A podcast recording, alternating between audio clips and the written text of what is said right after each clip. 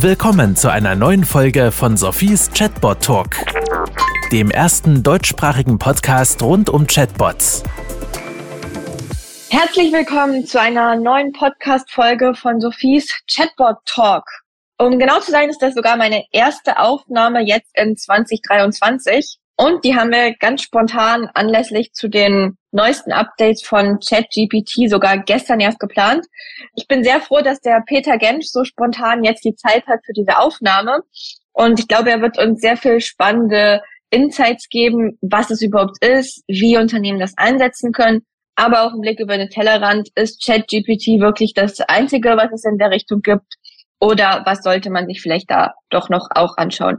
Insofern, Peter, herzlich willkommen und vielen Dank, dass du dir jetzt die Zeit nimmst. Hallo Sophie, ja, vielen Dank für die Einladung, freut mich sehr. Perfekt. Bevor wir losstarten, möchte ich noch ganz kurz meinen Podcast-Partnern danken. Das ist Mesonair, das ist CMM 360 und das ist Quad Creative aus Berlin. Insomit danke, dass ihr auch in 2023 wieder meine Partner seid. Und jetzt würde ich sagen, starten wir direkt ins Thema ein. Peter, vielleicht kannst du dich ganz kurz noch vorstellen, kurz sagen, was du sonst so machst oder warum du dich jetzt mit ChatGPT beschäftigst.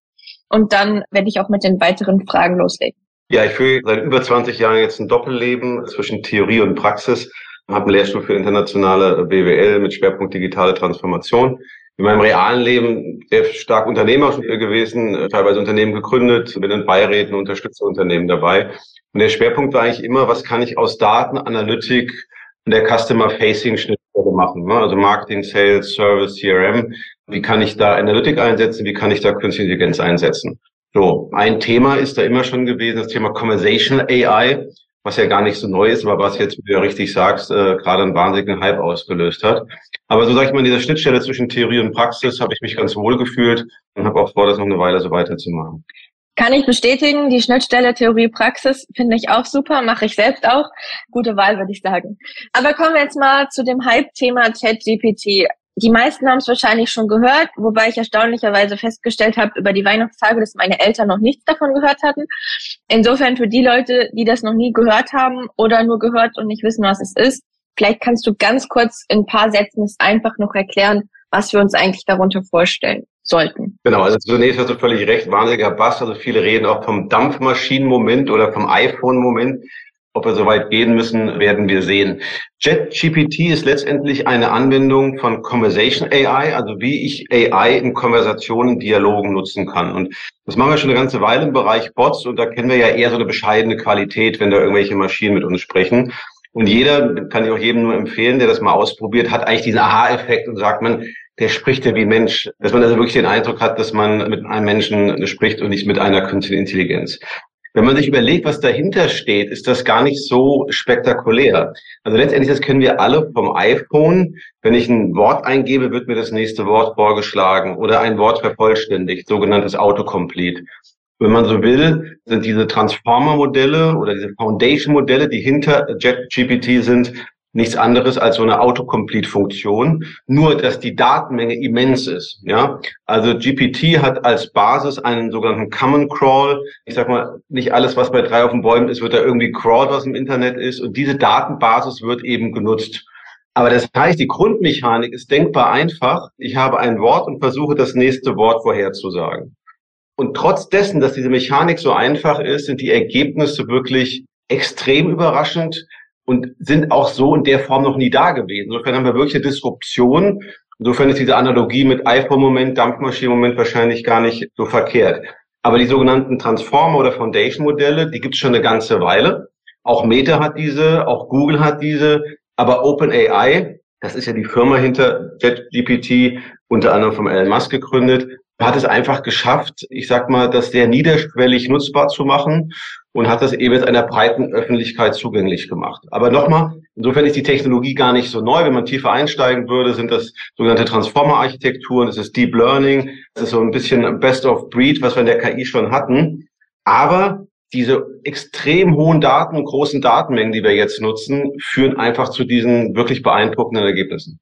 Spannend. Also ich glaube, es war eine sehr gute Erklärung. Vielen Dank dafür. Jetzt mal kurz Datenmengen. Da klingelt jetzt schon bei mir wieder so ein bisschen. Wo haben die denn die ganzen Daten her? Und haben die jetzt auch die Daten von meinem iPhone und von meinem MacBook? Oder wie müssen wir uns das jetzt vorstellen? Also zunächst muss man sagen, GPT ist relativ transparent. Wenn man sich auch mal überlegt, OpenAI, die Idee war, eine generelle KI für die Menschheit, für die Gesellschaft zu schaffen, die positiv ist und eben open, ne? also Open Source eigentlich. Wobei interessanterweise die Technologie eben nicht Open Source, sondern Closed Source. Und die Basis bei GPT ist der sogenannte Common Crawl. Also der ist auch übrigens public. Das ist Open Source, wo man genau sehen kann, welche Daten da reingeflossen sind. Da ist Wikipedia reingeflossen, Bücher reingeflossen, Reddit, auch Softwarecode. Das heißt, wir haben eine immens große Datenbasis, aber ganz wichtig von öffentlich verfügbaren Daten. Also deine Frage, deine iPhone-Daten oder deine Daten, wenn du mit Alexa sprichst oder sonst wo, sind nicht Teil dieses Korpus. Aber man kann sich natürlich denken, dass dieser Korpus immer erweitert wird. Aber Stand heute ist dieser Common Crawl eine große Datenbasis, die auf öffentlichen Daten besteht und die letztendlich jeder nutzen kann. Insofern könnte man sagen, kann man das nicht nachbauen? Naja, das Training eines solchen Foundation-Modells wie JetGPT ist nicht ganz trivial. Man geht davon aus, dass so eine initiale Berechnung des Modells so um die 10 Millionen kostet. JetGPT hat momentan drei Millionen Kosten pro Tag oder drei Millionen Dollar um dieses System zu betreiben. Da sieht man schon, dass das sind riesige Datenmengen, die da gehandelt werden. Aber letztendlich muss man fairerweise sagen, auch wenn der Code nicht public ist, die Datenbasis, was GPT angeht, ist public. Und JetGPT, naja, da gibt es keine klaren Aussagen, aber man kann davon ausgehen, dass natürlich eine ähnliche Datenbasis genutzt wird. Plus, wir haben ja dadurch, dass wir alle so schön dieses Tool nutzen, GPT, wahnsinnig viel Trainingsmengen auch erzeugt für OpenAI. Insofern sind wir im Sinne von Crowdsourcing ja gerade alle dabei, diesen Korpus zu erweitern. Okay, jetzt hast du einfach mal gerade vorausgesetzt, dass wir das alle schon nutzen. Aber ich frage mich jetzt, wozu nutze ich das denn eigentlich? Also ich habe es natürlich auch schon ausprobiert. Ich habe es vor allen Dingen auch ausprobiert, weil ich einfach mal wissen wollte, ob es zum Beispiel mich kennt. Mich kannte es nicht. Ich habe dann gefragt, wie ich mein Paket von DPD umleiten kann. Das konnte es mir erstaunlicherweise sagen. Aber jetzt mal so in der Realität, wie können das jetzt Zuhörer wirklich ernsthaft nutzen oder wie könnte man es anwenden? Du hast schon Beispiele gebracht, wo es sehr stark um Wissensabfragen geht. Es gibt ja schöne Beispiele, die jetzt auch kursieren im Internet, dass äh, Lehrer zeigen, wie man Hausaufgaben damit machen kann, beziehungsweise Schüler oder jüngst hat ein Professor seine Klausur von GPT beantworten lassen mit einer 1,0. Das sind sehr stark eben Wissensabfragen und da hast du völlig recht, dass dieses System auch nicht alles weiß. Man muss einfach berücksichtigen, dass es ein statischer Korpus, ne, der da gecallt wurde. Bis Ende 2020, 2019 sind so da die Zeitpunkte. Das heißt, er hat auch nicht unbedingt aktuelles Wissen. Das muss man auch dazu sagen. Aber das sind eher so die Wissensabfragen. Das ist sehr stark. Aber ich glaube, das ist eigentlich GPT. Aber Chat-GPT ist ja eigentlich diese Dialogfähigkeit. Also ich kann Konversationen führen. Ich kann nicht nur fragen, sondern wenn er das nicht weiß, stellt er mir vielleicht eine Gegenfrage, eine Rückfrage. Das heißt, es entstehen wirklich Dialogstrecken. Und das ist das Spannende, dass das System in der Lage ist, eine gewisse Kontextsicherheit auch an den Tag zu legen. Also es geht nicht nur, man nennt das ja prompt, ne, diesen Input, so nach dem Motto, sag mir eigentlich mal, wie wird das Wetter morgen, sondern es geht darum, dass ich wirklich mit diesem System einen Dialog führen kann. Und wenn du fragst, wofür ich das brauchen kann, ähm, da hoffe ich, dass wir im privaten Leben eher mit Menschen Konversationen führen, aber natürlich im Unternehmensumfeld ich denke, das ganze Thema Customer Experience Management, Customer Service, Marketing Bots, da kann ich natürlich sehr gut solche Konversationen nutzen. Okay, ich komme gleich darauf zurück. Ich möchte ganz kurz noch eine Erfahrung von mir wiedergeben, nämlich zum Thema Dialog. Das fand ich wirklich spannend. Ich habe dann gesagt, schreib mir doch bitte mal einen Text zum Thema Automatisierung von Kundendialogen am Beispiel von Chatbots. Mhm. Hat er mir da so einen Absatz geschrieben, dann habe ich gesagt, okay, kannst du das noch länger schreiben? Und da hat er gesagt, ja klar, das mache ich. Und hat nochmal einen Absatz dran gehängt. Und das habe ich dann dreimal wiederholt, dann hat es mir von der Länge gereicht. Dann habe ich gesagt, gut, und jetzt bräuchte ich dazu bitte noch ein Abstract. Und er hat immer wieder genau auf das Bezug genommen, was wir davor diskutiert oder geschrieben hatten. Also das fand ich wirklich sehr, sehr gut. Jetzt hast du gerade eben schon angesprochen, Unternehmen können das zum Thema Customer Experience im Marketing nutzen. Wie stellt man sich das denn vor? Also wie können das jetzt Unternehmen wirklich ihren Kunden zur Verfügung stellen? Und vor allen Dingen, wenn du dann noch sagst, das sind Daten, die bis 2019, 2020 entstanden sind, wie können jetzt Unternehmen auch sicherstellen, dass die Informationen wirklich aktuell sind? Ja. Also das Wichtigste, was man erstmal sagen muss, dass das System auch Fehler macht. Das ist vielleicht äh, auch jetzt nicht überraschend, dass keine KI perfekt ist. Aber JetGPT macht auch eine sehr subtile Art von Fehlern. Die System antwortet immer. Also es ist kein System, der sagt, das weiß ich nicht, sondern es versucht im Zweifel immer eine Antwort zu generieren und fantasiert da auch ganz gerne. Und das ist gefährlich. Und ähm, zum Teil klingt das dermaßen empathisch, eloquent, überzeugend, aber unter uns ist es einfach Bullshit. Das heißt, dieser plausible Bullshit ist eine ganz große Gefahr. Wir haben ja mal in der Bot-Landschaft schon einige Beispiele. Gab es ja diesen Microsoft Tay, der da irgendwie rassistisch wurde und sexistisch wurde. Diese Fehler sind schlimm, aber die kann ich ganz gut erkennen.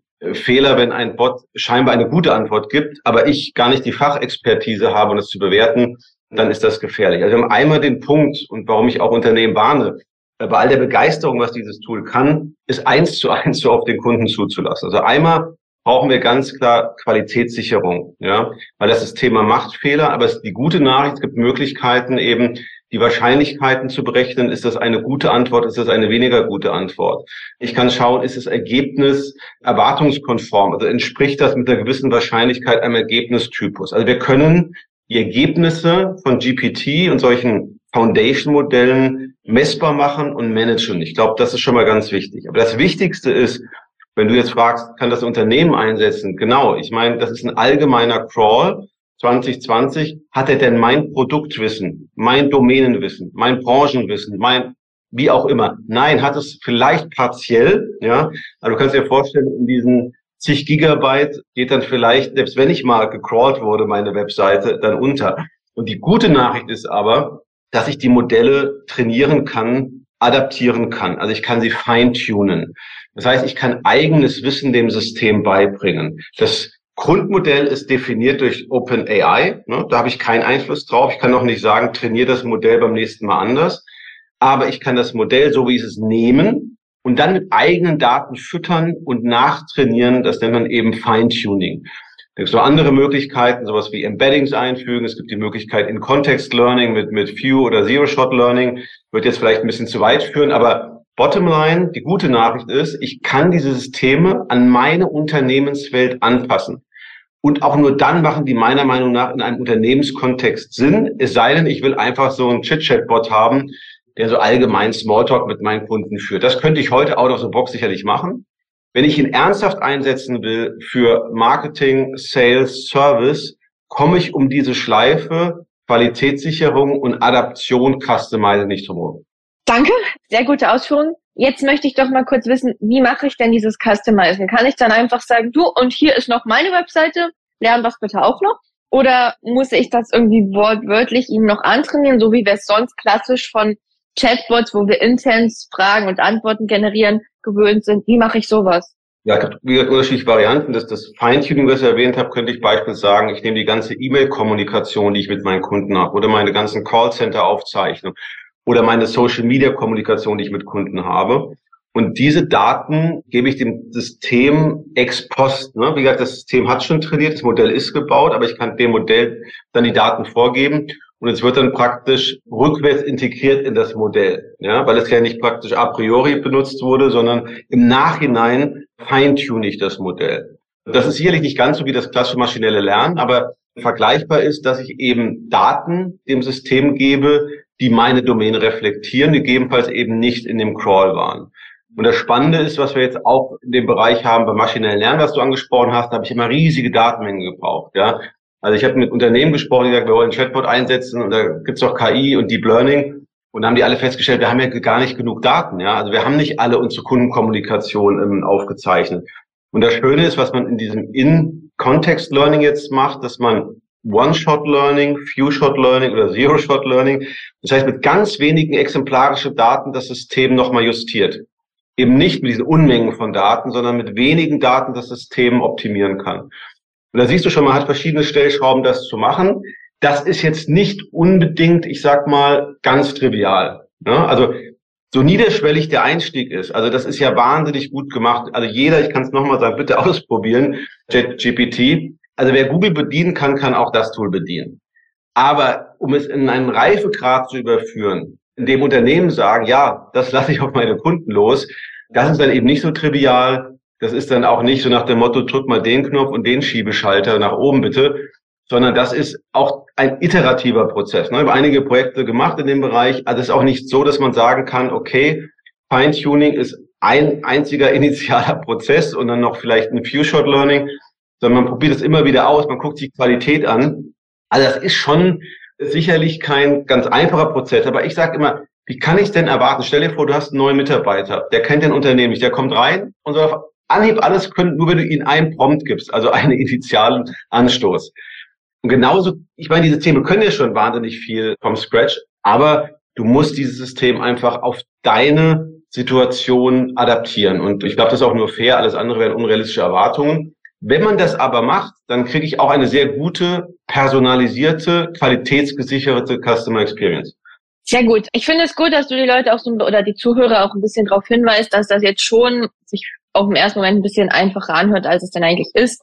Was denkst du denn, wie viel Zeit müsste man, wenn man jetzt heute startet, sagen wir mal so als Schweizer Versicherung, wie lange müsste ich denn zeitlich einplanen, um das jetzt wirklich fein zu justieren? Ja, ich denke mal, das ist, ich würde es immer in meinem Phasenmodell machen. Man kann ja, das Schöne ist, wir haben ja ganz kleine Demokratisierung der KI in dem Bereich Conversation AI. Also ich muss jetzt nicht erstmal irgendwie zwei Monate Trainingsphasen, ne? die Modelle sind ja vortrainiert.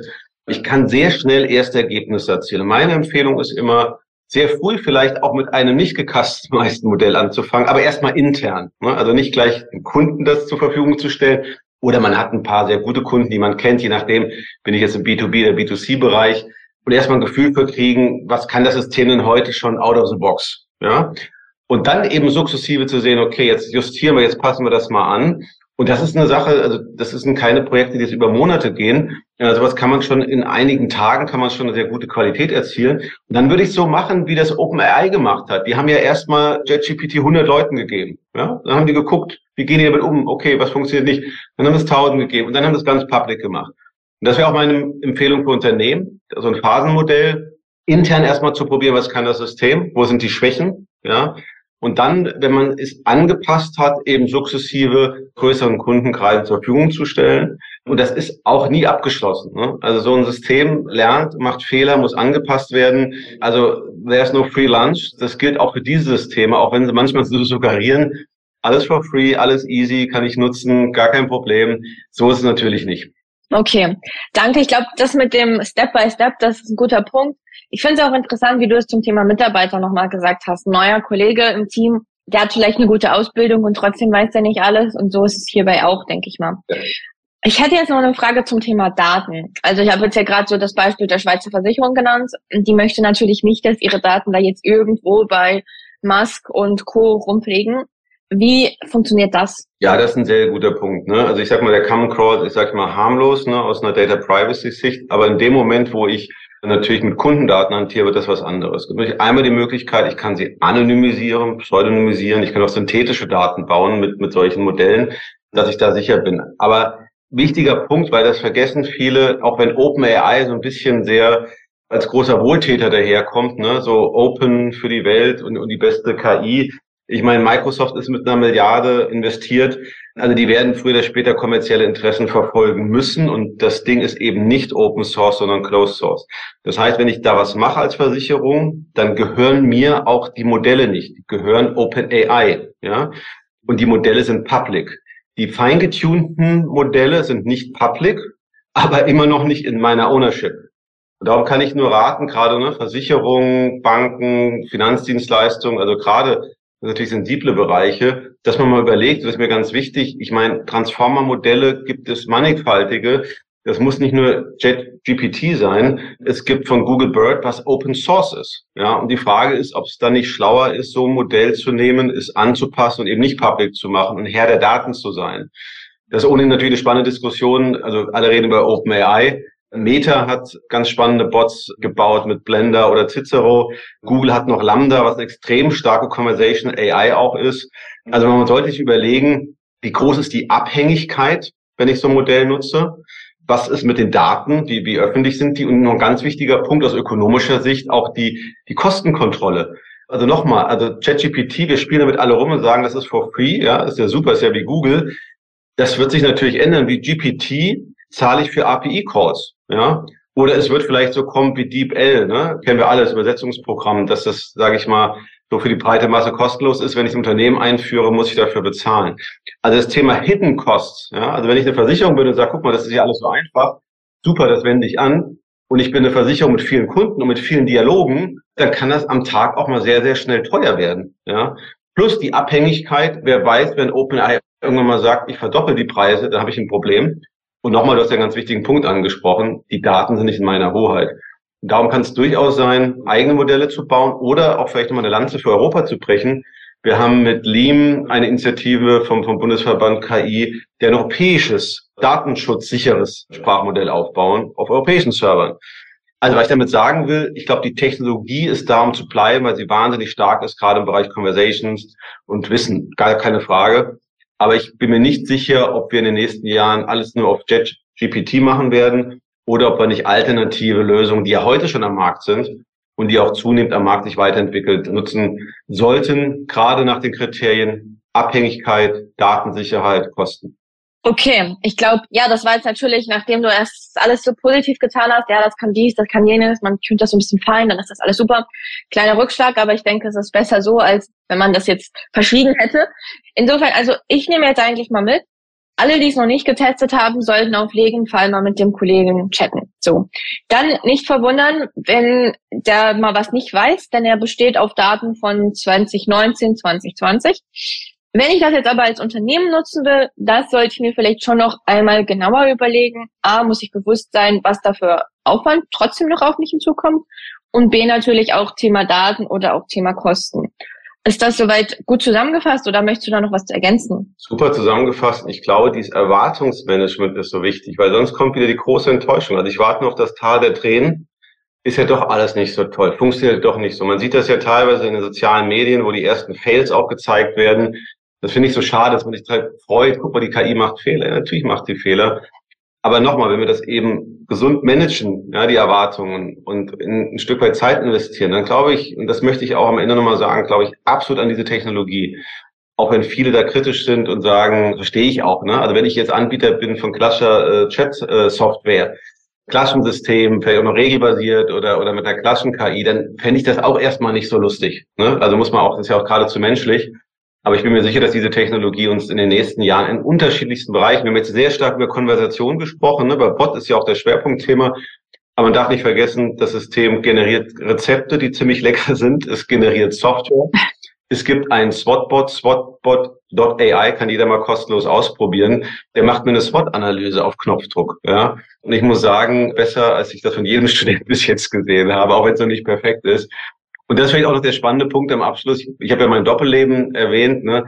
Und da sagst du dir schon als Prof, also wenn da Arbeiten mit diesem System geschrieben werden, und ich bin da vielleicht nicht ganz der Experte drin, man betreut ja auch mal Arbeiten, wo man vielleicht nicht der absolute Experte ist, dann wüsste ich nicht, ob mir das auffallen würde. Wobei vielleicht nochmal ein Punkt, die Systeme sind insbesondere gut, wenn es um relativ kurze Texte geht. Ja? Also wenn ich kohärente, konsistente, lange Texte schreiben will, ist das schwierig auch gerade so Raum-Zeit-Korrelationen und Zusammenhänge sind schwer abzubilden. Das heißt, eine komplette Masterarbeit, eine komplette Bachelorarbeit wird man so sicherlich noch nicht generieren können, aber einzelne Bereiche, das kennen wir ja, du stellst erstmal den Grundlagenteil da, also wenn du jetzt eine Arbeit über Bots schreiben würdest, würdest du erstmal schreiben, was gibt es denn für Chatbots, welche Technologien gibt es? Und da muss ich sagen, das können die Technologien heute schon machen.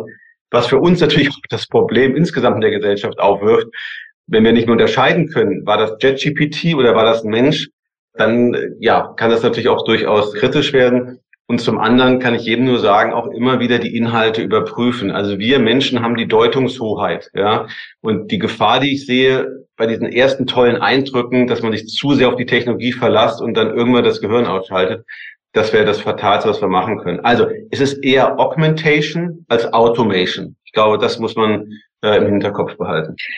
Finde ich einen guten Punkt. Ich muss sagen, ich finde es auf die eine Art technologisch wahnsinnig interessant und gleichzeitig natürlich auch ethisch, wie du das jetzt schon angesprochen hast. Wer schreibt dann eigentlich den Text? Also zum einen, ich muss sowieso noch prüfen, dass es richtig ist. Aber zum anderen, ja, wer ist dann eigentlich irgendwie wirklich noch der Autor oder was passiert dann so mit dem klassischen Journalismus oder anderen Autoren? Bleibt das überhaupt noch als eine, ja, gute Fähigkeit, Kompetenz oder können wir dann irgendwann sagen, das kann jeder?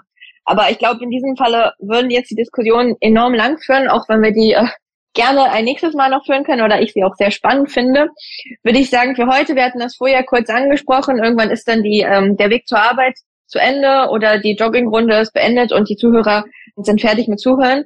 Insofern würde ich sagen, Peter, vielen, vielen Dank für deine Ausführungen. Liebe Zuhörer, ich hoffe, es hat euch ja auch ein paar neue Erkenntnisse gebracht, vielleicht auch zum Nachdenken gebracht. Wie gesagt, ich oder auch der Peter sind sicherlich offen dazu, mit euch das Ganze noch weiter zu diskutieren, sei es per E-Mail, sei es per WhatsApp, sei es per Telefon. Und bedanke mich bei Peter und bei meinen Podcast-Partnern Mesonair, CMM 360 und Quad Creative und würde sagen, bis zum nächsten Mal. Danke dir. Ciao.